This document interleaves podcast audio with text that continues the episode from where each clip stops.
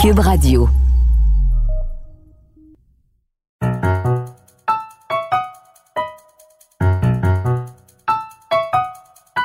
Ici Mathieu Boccoté et bienvenue aux Idées mènent le monde.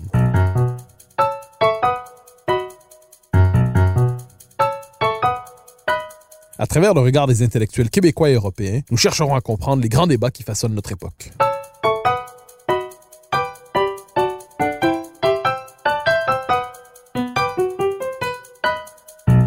Après des années de débats et de controverses, le Québec s'est doté en 2019 d'une charte de la laïcité, qu'on appelle aussi la loi 21. Cette loi, qui reçoit, nous le savons, un très vaste appui populaire, est aujourd'hui mise en procès et traînée devant les tribunaux canadiens. À travers ce procès s'expriment deux conceptions manifestement contradictoires de la démocratie, du droit et de la société. Au-delà du caractère technique du procès, il importe de comprendre les grands enjeux qu'il révèle. Pour en parler, je reçois l'historien Frédéric Bastien. Frédéric Bastien, bonjour. Oui, bonjour, Monsieur Bocoté. Alors, question première, est-ce que la loi 21 devait inévitablement se retrouver aussi rapidement devant les tribunaux?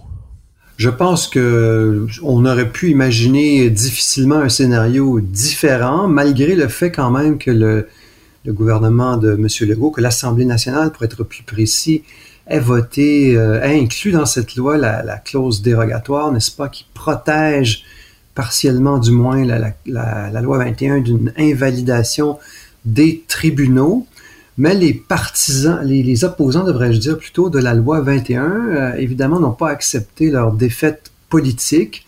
Et ils ont donc repris dans, le domaine de la justice, si vous voulez, ils ont importé cette bataille politique dans le domaine judiciaire et poursuivre la bataille euh, avec des moyens légaux. Donc, c'est ce qu'on appelle la judiciarisation euh, de la politique ou du politique, où on a une bataille politique désormais qui se poursuit euh, devant les tribunaux.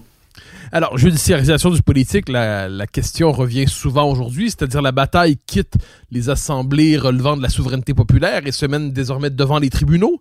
Mais les tribunaux eux-mêmes ne sont pas neutres, peut-on dire. Ils sont, ils sont portés par des idéologies, sont traversés par des courants de pensée.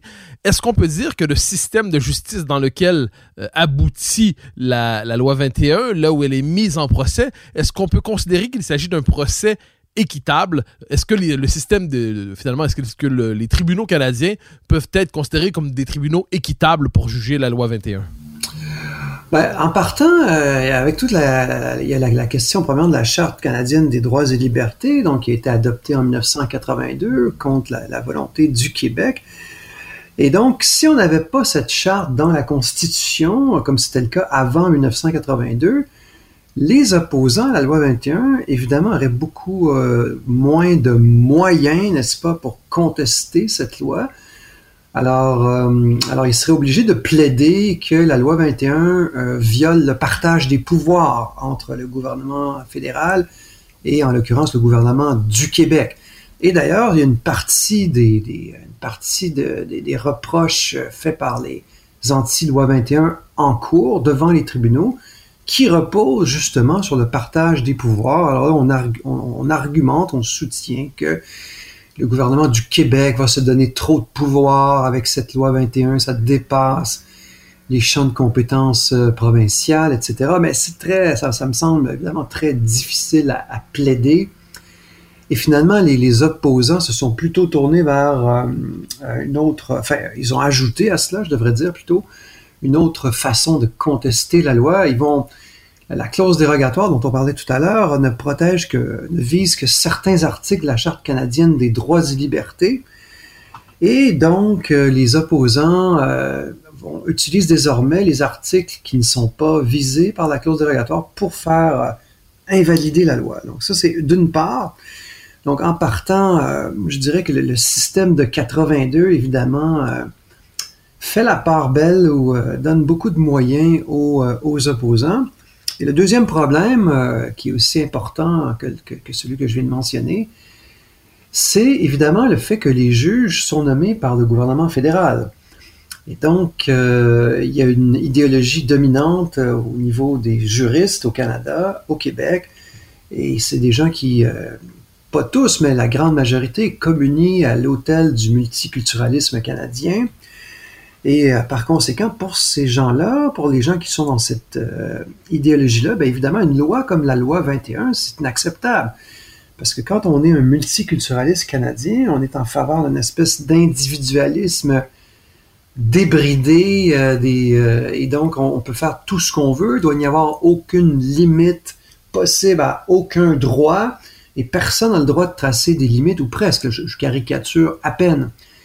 Et donc, évidemment, quelqu'un, le législateur qui vient dire, voilà, pour des gens qui occupent certains, euh, postes, euh, certains emplois en situation d'autorité, vous ne pouvez afficher un signe religieux, bien évidemment, ça va totalement à l'encontre de cette idéologie. Alors, vous avez à quelques reprises, euh, notamment à l'automne dernier, plus récemment aussi, remis en question l'impartialité de certains juges en disant qu'ils étaient idéologiquement commis d'une manière ou de l'autre, qu'ils étaient idéologiquement orientés. Pourriez-vous revenir notamment sur le cas de décembre dernier, l'an passé, avec la juge Duval-Essler? Oui, je pense que le, cas de la juge Duval-Essler est très, est très intéressant.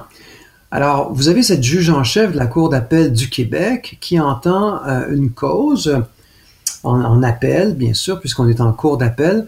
Il y a un juge de première instance, le juge Hiergeau, en cours supérieure, qui a refusé de suspendre la loi 21 en urgence, ce qui était demandé par des opposants. Et donc, le juge Hiergeau refuse de suspendre la loi en attendant qu'elle soit euh, examinée sur le fond.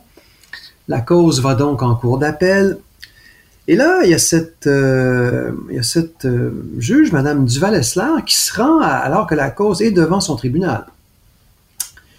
Elle se rend à une conférence à l'automne 2019, une première conférence à l'automne 2019, devant une association de juristes qui est en fait un lobby anti-loi 21 qui s'appelle l'association Lord Reading. Et elle va assister à la conférence du doyen de la faculté de droit de l'Université McGill, Robert Leakey, qui vient d'écrire un texte qui est littéralement un texte qui, est destiné aux juristes, qui est littéralement, qui a été publié d'ailleurs dans, je me souviens plus où, mais j'en ai une copie chez moi, qui est littéralement un mode d'emploi sur comment invalider la loi 21. Et l'association Lord Reading s'est opposée à la loi 21 au moment du débat sur son adoption. Par la suite, elle va se joindre au, au, parti qui conteste la loi 21. Et là, vous avez cette juge qui va à cette conférence assister à ce que M. Leakey a à dire. Et M. Leakey dit, voici, vous cherchez une façon d'invalider la loi 21 malgré la protection de la clause dérogatoire qui est inscrite dans la loi, bien voici comment vous devez faire A, B, C, D, mode d'emploi, tout simplement. Et donc, euh, visiblement, Mme Duval-Essler n'était pas du tout gênée de, se rendre à cette conférence. Elle n'avait pas du tout pensé que ça pouvait être contradictoire avec son devoir de réserve. Alors moi, c'est ce que j'ai mis, euh, j'ai mis à jour, euh, plus aussi des commentaires qu'elle a fait durant le procès. Tout ça a mené à une plainte qui a fait euh, grand bruit. Et donc, voilà. Alors, ces derniers jours, on a assisté, donc dans le cadre du procès contre la loi 21, on a assisté à plusieurs comparaisons qui venaient non pas du juge cette fois, mais des avocats, des avocats anti-laïcité, qui, d'une manière ou de l'autre, multipliait les amalgames euh, douteux, pourrait-on dire, par rapport à la loi 21, en la comparant soit à la ségrégation américaine, euh, certains euh, clignant même de l'œil vers les lois de Nuremberg. ensuite, on en trouve quelques-uns pour nous expliquer que cette comparaison n'était que pédagogique et rhétorique et n'avait aucun, euh, ne, devrait d'aucune manière nous indigner parce que ce ne serait qu'un jeu de mots qu'il ne faudrait surtout pas prendre ça trop au sérieux. Mais prenons quand même au sérieux ces associations puisqu'elles ont été faites. Qu'est-ce que ces associations sur donc loi 21 égale ségrégation américaine égale suprémacisme ethnique égale euh, loi de Nuremberg, qu'est-ce que ça nous dit sur l'imaginaire, sur l'esprit, sur l'univers mental de ceux qui mènent aujourd'hui une euh, croisade, une bataille contre la loi 21? Ben, ce que ça nous dit, c'est que le multiculturalisme canadien est une religion avec sa Bible qui est la Charte canadienne des droits et libertés. Et, évidemment, quand vous êtes dans une religion, ben, vous êtes dans une espèce d'absolu, n'est-ce pas? Il n'y a pas de nuance possible. C'est soit le bien, soit le mal. Soit vous êtes avec nous, vous êtes contre nous. Et évidemment, la loi 21, le principe de laïcité, va à l'encontre du multiculturalisme canadien. Et par conséquent, pour les opposants à la loi 21, ben voilà, la loi 21, c'est l'incarnation du mal. Et, là, voilà, il y a ces comparaisons qui sont faites, euh, et la plus, la plus odieuse, la plus outrancière étant bien sûr celle faite euh, aux lois de Nuremberg. Et, mais, c'est ce que ces gens-là pensent. Alors, les plus, euh, ceux qui sont plus, disons, intelligents, ceux qui sont plus calculateurs, ceux qui sont plus, une finesse d'esprit plus grande, vont s'abstenir la plupart du temps de faire des comparaisons comme le, le, nazisme, comprenant bien que évidemment, ça va être contre-productif pour leur propre cause. Mais euh, moi, je, suis convaincu qu'il y a vraiment une haine, vraiment très, très, une haine idéologique, là, comprenons-nous bien, ou une, disons plutôt une opposition idéologique vraiment euh, foncière, très, très intrinsèque à la loi 21. Et de temps en temps, là, justement, il y en a qui n'auront pas la finesse d'esprit de, calibrer leurs arguments. Et comme l'avocat Azim Hussein qu'on a vu euh, dans le procès qui a, fait une comparaison avec euh, d'abord de la ségrégation américaine, mais aussi les lois de Nuremberg. Et, contrairement à ce qu'il s'est défendu par la suite, mais moi j'ai bien écouté les échanges et c'est très très clairement dit. Je veux dire, c'est pas un sous-entendu, c'est pas une comparaison indirecte. C'est dit clairement, ce qu'il dit clairement, c'est ceci. En 1935, les lois de Nuremberg euh, prévoyaient un certain nombre de choses, mais personne ne pensait que ça allait mener euh, au, génocide de 6 millions de Juifs, qui est arrivé dix ans plus tard. Alors, on sait où ça commence, mais on ne sait pas où ça finit. C'est ça qu'il a dit. C'est ça qu'il voulait dire, c'était très clair. Il n'y avait, il y a aucune ambiguïté dans son propos. Et donc, euh, alors il dit non, on m'a fait dire ce que j'ai pas voulu dire. Non, non, je m'excuse là. Alors oui, j'ai voulu faire. Alors quand, quand on parle de l'Holocauste, quand on parle du nazisme, quand on parle de la Deuxième Guerre mondiale, c'est un sujet que je connais très bien. Euh, j'ai rencontré beaucoup de survivants de l'Holocauste dans ma carrière de professeur, d'historien. J'étais à plusieurs reprises au musée de l'Holocauste à Montréal. J'ai visité aussi deux fois celui de Jérusalem, musée de l'Holocauste Yad Vashem. C'est un sujet hyper sensible et il faut faire très attention. Alors, il faut absolument euh, s'abstenir de faire ce genre de, comparaison-là. Et bref, tout ça pour dire que euh, l'avocat a beau essayer de dire tout ce qu'il voudra, là, c'est ça qu'il a dit. Et le juge n'a pas du tout, le juge n'a pas du tout corrigé l'avocat. Le juge l'a laissé parler, il l'a pas, euh, l'a pas rappelé à l'ordre, ce qu'il avait fait par ailleurs avec d'autres avocats durant le procès qui arrivaient avec des comparaisons totalement pour le moins, euh, qu'il n'y avait aucun rapport, disons ça comme ça, qui n'était pas du tout relié. Là, le, juge disait, écoutez, là, ça ne tient pas la route, etc. Mais là, il ne l'a pas fait. Donc, euh, ce que ça dit, oui, c'est ça. C'est que pour ces gens-là, la loi 21, c'est l'incarnation du mal.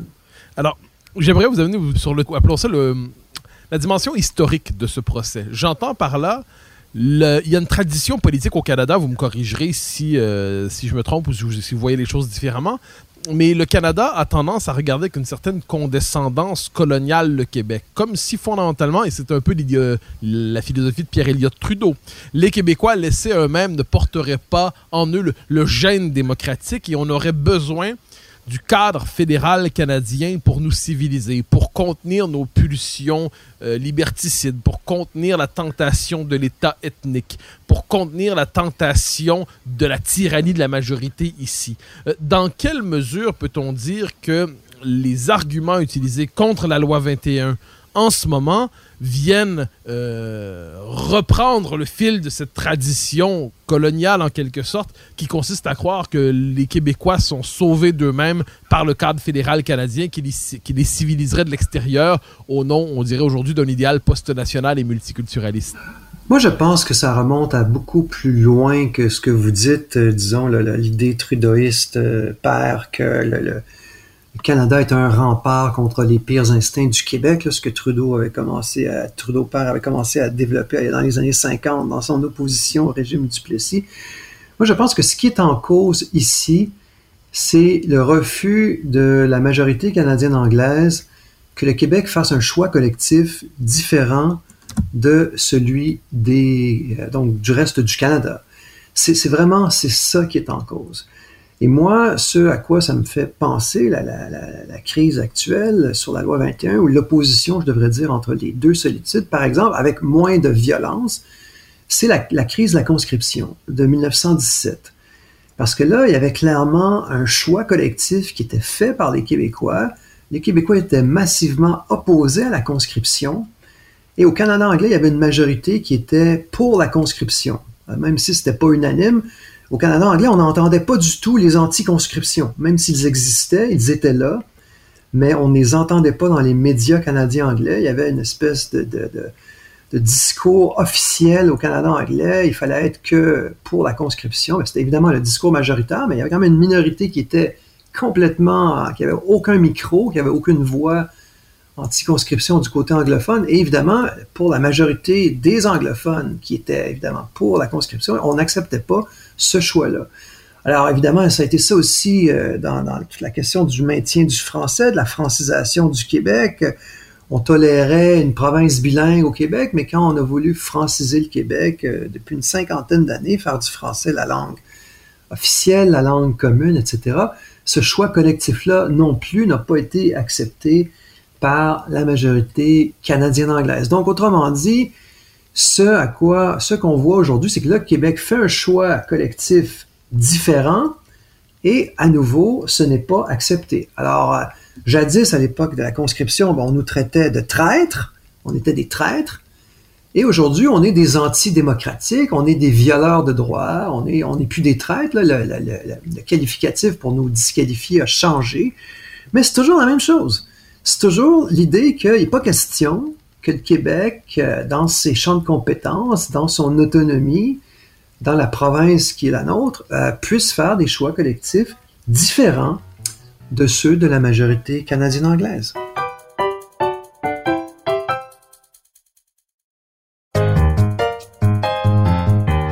Alors, il y a la dimension canadienne à travers tout cela, le cadre de 1982 dans lequel nous évoluons, la fédération dans laquelle nous évoluons. Mais on pourrait aussi situer cette controverse-là à un niveau plus large, euh, au niveau occidental, parce que ce débat entre d'un côté l'expression de la souveraineté populaire et de l'autre côté l'idéologie des droits qui prétend d'une certaine manière euh, mettre sous tutelle la souveraineté populaire, non pas seulement l'équilibrer, mais la mettre sous tutelle au nom d'une conception assez procédurale de la démocratie qui nous dit finalement la démocratie c'est le déploiement des droits des différents groupes qui les revendiquent, aidés par les tribunaux en contournant les institutions issues de la, population, qui représenteraient la tyrannie de la majorité, ce débat-là n'est pas exclusif au Canada et au Québec. Dans quelle mesure, selon vous, est-ce qu'on retrouve aussi ce débat-là euh, dans dire, les grands, les grands termes de cette alternative entre la souveraineté populaire et le gouvernement des juges? Du point de vue de l'adversaire, on pourrait dire entre l'état de droit et le populisme peut-être. Euh, dans quelle mesure est-ce que ces catégories-là sont aussi présentes dans l'actuel procès contre la loi 21? Oui, évidemment, il y a, tout un phénomène euh, à l'échelle de l'Occident où il y a pour une partie de la gauche, euh, une partie de la gauche pour qui il est devenu absolument intolérable de d'avoir des normes communes, d'avoir des valeurs collectives, n'est-ce pas, qui lie la société. Je parle donc évidemment, c'est très présent chez les intellectuels. Je pense qu'il y a beaucoup de gens en Occident, et évidemment dans le débat actuel que nous avons, qui ont oublié qu'une société, pour fonctionner, elle doit avoir des normes communes et qu'elle doit avoir des valeurs communes et que les individus euh, ont un besoin de se projeter dans la société, dans la nation à laquelle ils appartiennent pour faire sens. Une société, c'est un groupe commun qui se reconnaît avec un certain nombre de valeurs, avec une culture commune et qui coopère, euh, dont les individus à l'intérieur de la nation ou à l'intérieur de la société coopèrent entre eux pour euh, accomplir un certain nombre de choses et que ça bénéficie à l'ensemble. Mais ça, pour que ça fonctionne, n'est-ce pas, il est absolument impératif qu'il y ait des valeurs communes, des règles qui soient les mêmes pour tous. Et donc, pour, euh, pour beaucoup de, de, Il y a un courant en Occident maintenant qui dit que, voilà, imposer des normes communes, c'est de plus en plus inacceptable. Donc, ça brime les droits individuels. On a une vision atomisée de la société en vertu de laquelle il n'y a plus de culture commune et en vertu de laquelle euh, tous les individus ont peut-être pas tous les droits, mais ont vraiment une liste de droits toujours plus longue et il est absolument irrecevable, inqualifiable ou c'est pas légitime qu'on puisse mettre des limites à ces droits-là. Et je pense que c'est ceux qui prônent ce genre de société-là ne se rendent pas compte que ça, affaiblit la société et ça, ça, nuit aux individus. On a besoin de quelque chose qui nous lie entre nous. C'est ça une société. Alors, je nous ramène sur le terrain québécois, sur le terrain canadien. Euh, ce procès, en ce moment, bon, on, aura les résultats dans, dans, quelques, le jugement dans quelques mois. Euh, mais il risque de se retrouver tôt ou tard, euh, à tout le moins c'est l'avis de plusieurs, devant la Cour suprême. C'est-à-dire il risque en dernière instance d'être pris devant les tribunaux fédéraux, euh, l'ultime tribunal fédéral, l'ultime juge de la souveraineté canadienne. Euh, quels sont selon vous les scénarios possibles? J'en évoque quelques-uns, vous me direz si l'un d'entre eux vous semble crédible. Un, il y a la simple invalidation de la loi. Bon, c'est réglé, c'est fini. La deuxième option, on pourrait appeler ça le traitement réservé à la loi 101. C'est-à-dire qu'on la déchiquette morceau par morceau. Hein, on en enlève un par exemple l'aspect sur les enseignants, mais on conserve le reste pour contestation future, pour, pour éviter de créer une crise politique au Québec devant le rejet de la loi. Ou troisième possibilité, euh, que la loi soit acceptée en tant que telle et qu'elle soit inscrite désormais dans la différence québécoise dans l'ensemble canadien, une forme de société distincte construite morceau par morceau. Est-ce que ce sont les trois scénarios possibles devant nous et lequel vous semble le plus favorable de ces trois scénarios? Ben écoutez, c'est vraiment très difficile de, répondre à votre question parce que c'est de la spéculation, euh, mais la première chose que je vais dire, c'est que avant qu'on se rende en Cour suprême, on, disons que ça va prendre certainement deux, trois, voire quatre ans. On verra à quelle vitesse la cause avancera devant les tribunaux. Et moi, je pense que la Cour suprême étant une cour très, très politique euh, à la base, à mon avis, ça va dépendre beaucoup du contexte politique euh, dans deux, trois ou quatre ans. Alors, euh, ça va dépendre de la, ferveur nationaliste au Québec, par exemple. Ça va évidemment dépendre de la réaction qu'auront eu les Québécois face aux décisions qui seront prises d'abord par la Cour supérieure par rapport à la loi 21, ensuite par la Cour d'appel par rapport à la loi 21. Est-ce que ce sera validé, invalidé? Euh, on verra. Est-ce que ça va être... donc, la, mais la Cour suprême, ce qui est sûr, c'est qu'elle va rendre, à mon sens, une décision politique. Donc, ça dépendra beaucoup du contexte euh, dans deux, trois ou quatre ans. Alors, s'il y a une effervescence nationaliste très forte et que, disons, par exemple, la loi 21 a été invalidée, soit par la Cour supérieure, soit par la Cour d'appel, euh, et qu'il y a un grand remous, ça, fait beaucoup de remous au Québec, c'est sûr que ça va inciter la Cour suprême à valider la loi. Par contre, euh, parce qu'elle voudra pas porter l'opprobre euh, d'invalider la loi, alors là, si c'est ça l'opinion de la majorité des juges, ils vont se trouver toutes sortes d'arguments pour dire, voilà, la loi est... Euh, on, laisse la loi intacte, quoi. Si, si telle est l'opinion majoritaire de la Cour, qui, comme je le dis, va certainement être influencée par le contexte politique à ce moment-là. Si il n'y a pas eu beaucoup de remous politiques, euh, la Cour suprême ne se gênera pas pour l'invalider. Ça, pour moi, ça c'est très clair. Donc, euh, ça va beaucoup dépendre de ce contexte-là. Alors, vous dites que ça dépend profondément du contexte, mais imaginons, je me permets quand même de vous amener non pas à spéculer, mais d'évaluer les différents possibles. On sait que la crise du lac Meach en 1987-90, l'accord du lac Meach signé en 87, mais finalement bon, rejeté en 90 sur le plan politique, a entraîné une remontée du, euh, nationalisme québécois qui nous a conduit au référendum de 1995. Il y avait un très fort appui à la souveraineté entre-temps, qui avait hélas descendu en 95, euh, et, et remonté. Est-ce qu'on peut croire en fait, est-ce qu'on peut intégrer pour vous la loi 21 dans une démarche plus large d'affirmation nationaliste au Québec? Et si oui, si tel est bien le cas, euh, quelles seraient les prochaines étapes de cette affirmation nationaliste? Est-ce que vous voyez déjà de prochaines étapes à accomplir là-dedans? Ou en tant que tel, la loi 21 elle-même peut représenter peut-être un nouveau chemin vers, non pas une crise constitutionnelle euh, recherchée, mais un nouveau choc constitutionnel entre deux visions du Canada? Ben, moi, personnellement, euh, je ne sais pas ce qui arrivera. Moi, d'abord, j'espère que la loi 21 ne sera pas invalidée, peu importe la suite des choses. et euh, que ce soit pour l'option indépendantiste ou pas, parce que moi, ma crainte, c'est que si la loi 21 est invalidée, il va y avoir un sentiment de découragement collectif très, très grand au Québec et ça va faire très, très mal. Et donc, ça va nous, nous, nous atteindre le moral. Le moral de la nation va être atteint par cette invalidation.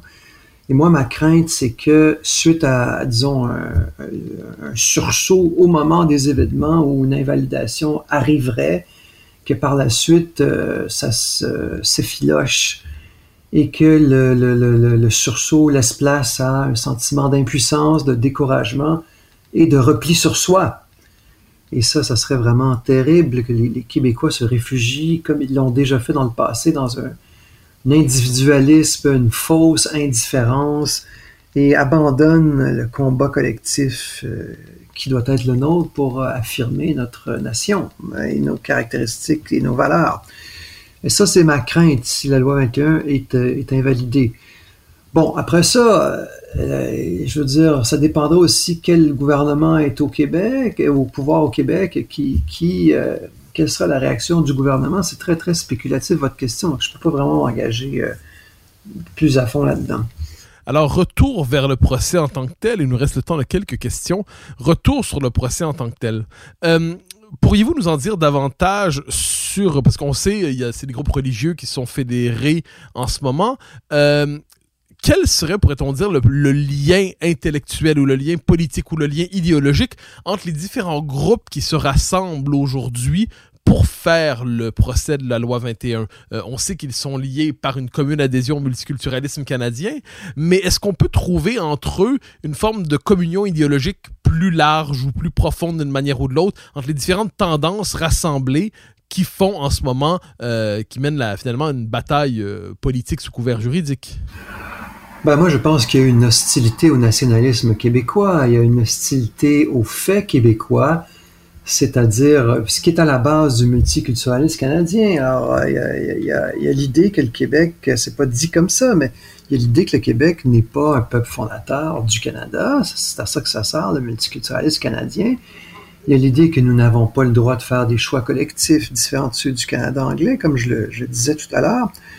Et euh, par conséquent, euh, je pense que c'est ce qui lie tous les opposants, parce qu'après tout, vous avez des gens... Euh, vous avez les, disons, les groupes porte-parole les plus militants euh, de, chacune des grandes religions. Alors, euh, le judaïsme, euh, l'islam, le catholicisme également. Alors, ces gens-là peuvent avoir des, disons, des points de vue très, très différents sur plein de sujets, mais ils sont, en tout cas, rassemblés là-dedans, dans, dans, cette idée que, voilà, une hostilité, disons, assez partagée par rapport euh, euh, au, nationalisme québécois. Et, donc, euh, et puis l'idée que, voilà, moi je suis dans une société où j'ai tous les droits. Il n'y a pas de... on revient à ce qu'on disait tout à l'heure. C'est l'idée que la collectivité n'a pas le droit d'imposer des normes communes. C'est un projet de société qui est d'atomiser la société, où, où donc, au fond, il n'y a plus de société il n'y a que des individus avec des droits et on n'a pas le droit de faire, euh, de faire société. Ça, c'est la, comme on en parlait tantôt, c'est la grande, une des tendances euh, très, très fortes en Occident.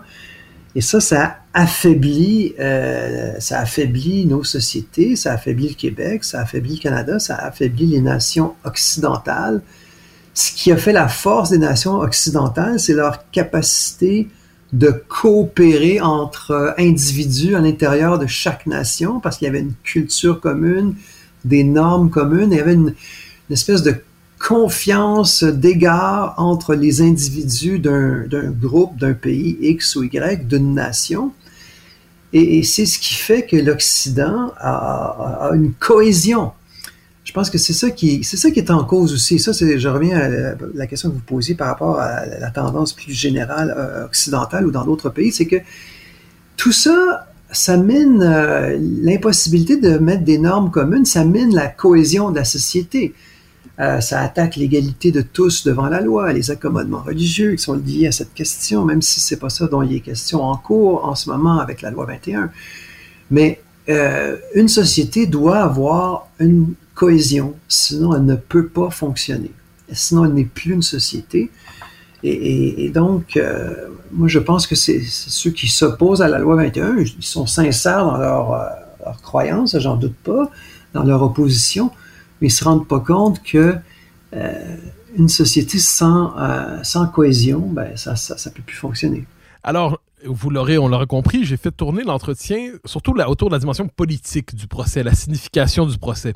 J'aimerais quand même prendre quelques instants, quelques minutes pour euh, terminer cet entretien sous le signe de la question de la laïcité en elle-même, c'est-à-dire au-delà des enjeux de pouvoir euh, à l'intérieur du régime canadien, la question de la laïcité en elle-même se pose aujourd'hui. Et une question qui est souvent posée en ce moment, avec insistance, c'est cette idée qu'on devrait pouvoir euh, exprimer en toutes circonstances ses convictions religieuses à travers des signes ostentatoires dans l'espace public. Mais comment expliquer du point de vue des adversaires de cette loi qu'il faudrait placer les convictions religieuses au sommet des convictions existentielles euh, possible. Euh, pourquoi refuse-t-il cette idée que pour certains, les convictions politiques sont plus fortes, pour d'autres, les convictions religieuses sont plus fortes, mais en dernière instance, on ne saurait hiérarchiser ces convictions en plaçant les convictions religieuses au sommet de toutes.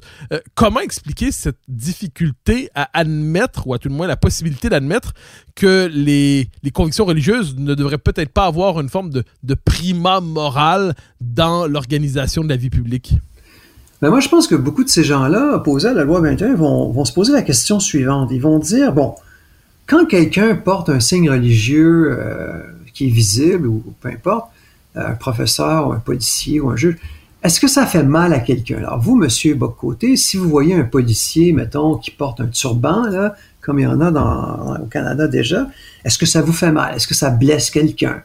Est-ce que ça enlève quelque chose à quelqu'un? Alors, non, la réponse étant évidemment non, parce que ça va pas, ça, n'y a pas personne qui, qui, subit un dommage physique ou ben, matériel de ça. C'est pour ces gens-là, c'est le seul critère qui compte. Et donc, par conséquent, euh, il faut absolument que ça soit permis, puisque à partir du moment où ça ne fait pas de dommages matériels, euh, ça ne fait pas de dommages physiques à quelqu'un, tout est permis. Pour eux, c'est le seul critère qui compte. Alors, euh, par exemple, il y, a souvent des débats aux États-Unis entre la gauche et la droite. Je, vais sortir un petit peu de l'exemple de la laïcité. Alors, est-ce qu'on a le droit de, brûler le drapeau américain? Bon, d'abord, oui, on a le droit. Mais évidemment, il y a beaucoup de gens qui vont dire, oui, tu as le droit, mais c'est pas une bonne idée. Et là, les gens qui raisonnent un peu en disant, mais est-ce que ça fait mal à quelqu'un? Est-ce que quelqu'un a subi un, dommage physique, euh, matériel, parce que le drapeau a été brûlé euh, dans une manifestation, par exemple? Ben, la, la réponse étant non. Et bien évidemment, il n'y a pas de problème. Alors non seulement ils ont le droit, mais vraiment, il n'y a aucune dimension morale dans cette affaire-là, c'est réglé. Alors quand on réduit la société à ça, est-ce que cette espèce de prisme à travers lequel on juge euh, les choses, ben voilà, euh, donc on, passe à côté de la de ce que je ce, dont je, ce que je mentionnais tout à l'heure, c'est on passe à côté de la dimension des valeurs et des règles communes qui doivent lier la société. Les symboles, euh, donc, une société, c'est plus que justement, est-ce que ça fait mal à quelqu'un? Est-ce qu'il y a des, dommages physiques, euh, etc. Et là, là-dessus, évidemment, les opposants, euh, je pense, ont une vision très, très limitée, très, très étroite de ce qui est le bien commun. Alors, une question dernière, Frédéric Bastien.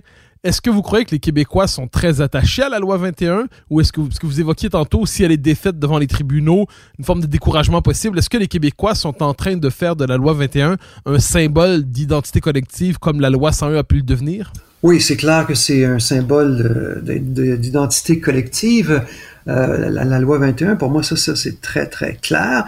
Et je pense que ça, ça rejoint un peu une certaine euh, éthique républicaine des Québécois, d'égalité de tous devant la loi de l'idée qu'en sortant la religion de la sphère publique, on protège la liberté de conscience, parce que la laïcité, ça, protège les individus de la religion, ça protège l'état de la religion, et en ce sens, c'est une mesure euh, inclusive et égalitariste hein, qui nous permet de faire société.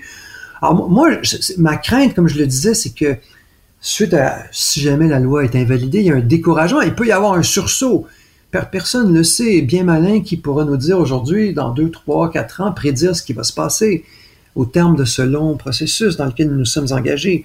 Mais je veux dire, euh, euh, moi, c'est ma crainte. Évidemment, j'espère le contraire. J'espère que si jamais la loi est invalidée, il y aura un sursaut, mais pour ma part, ce que j'espère surtout, c'est que la loi soit pas invalidée. Alors, Frédéric Bastien, je vous remercie pour votre passage aux idées le monde, pour ces commentaires éclairants sur un procès qui va bien au-delà de sa dimension juridique, qui porte de nombreuses dimensions politiques. Vous étiez là pour nous éclairer. Frédéric Bastien, merci. Merci beaucoup.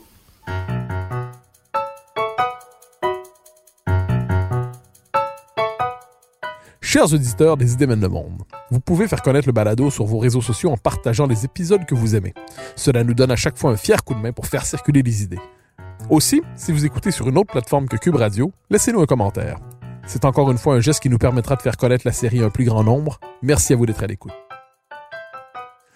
Vous pouvez me suivre sur Twitter et sur Facebook. Vous pouvez également lire mes chroniques chaque mardi, mercredi, jeudi et samedi dans le Journal de Montréal. Vous pouvez également m'écouter chaque semaine à la joute et sur Cube Radio tous les jours à 10h à l'émission de Richard Martineau. Animation et recherche, Mathieu Bocoté. Réalisation, Anne-Sophie Carpentier. Une production Cube Radio.